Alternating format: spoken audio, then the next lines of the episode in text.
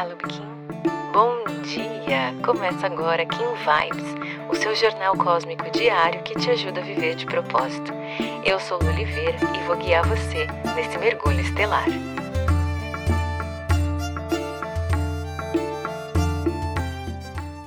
Quatorze de setembro, Kim 119, Tormenta Lunar. E o grande desafio dessa onda do espelho traz o selo da tormenta. Afinal, não poderia ser diferente, não é mesmo? É a questão da reatividade que a gente conversou ontem. Quando você está diante de uma situação que é reflexo né, de algo interno e você vê aquilo exposto no mundo externo, a primeira, o primeiro movimento que a gente faz é reagir. É a questão da luta ou da fuga. Ou a gente combate a gente se impõe, a gente se defende, né, de uma forma mais agressiva, ou essa defesa vem fugindo, ignorando, se escondendo, se esquivando daquilo que a gente não quer ver. E nesse selo de hoje, a tormenta, ela vem revelar esse desafio para nós. Vem dizer que nós somos a potência catalisadora dessa energia que a gente transmite, principalmente quando estamos diante de situações que o espelho irá nos colocar, é inevitável. Né? Todos os dias a gente lida com pessoas que refletem coisas que temos a tratar dentro de nós. Essa, esse incômodo vem de feridas abertas, cicatrizes que não foram bem trabalhadas, questões com as nossas sombras e que muitas vezes a gente não quer lidar com isso. E aí alguém vem para nos trabalhar, para nos fazer olhar para esse ponto interno que precisa ser movimentado, que precisa ser realmente trabalhado dentro de nós. Afinal, o nosso propósito é ajudar uns aos outros a partir de quem nós somos. Não foi isso que a gente viu lá na onda do humano? Então, é tudo se completando.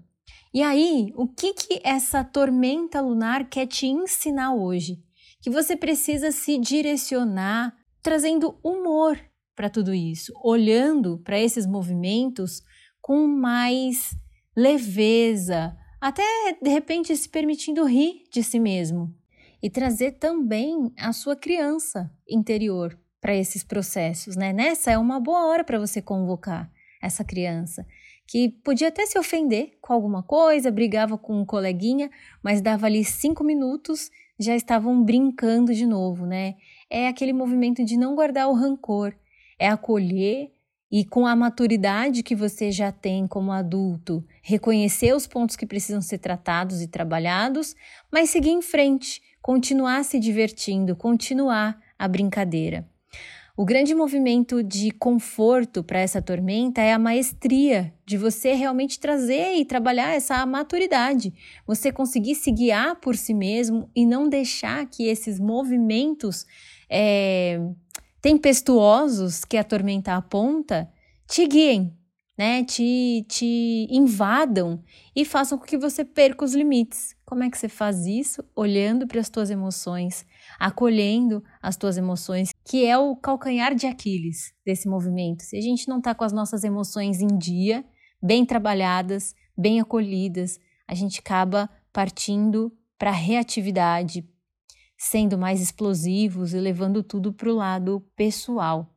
E para sustentar todo esse poder, no oculto a gente tem um vento espectral que fala que a nossa comunicação ela deve vir em tom de colaboração, sem levar as coisas para o pessoal, sem impor os seus desejos, sem impor as suas emoções, é conseguir realmente se comunicar de forma pacífica trazendo a sua verdade, os seus sentimentos, o seu espírito para essa conversa, mas de forma a unificar com aquela dedicação a fim de cooperar mesmo com o processo do outro e com o seu próprio processo, com a sua própria evolução.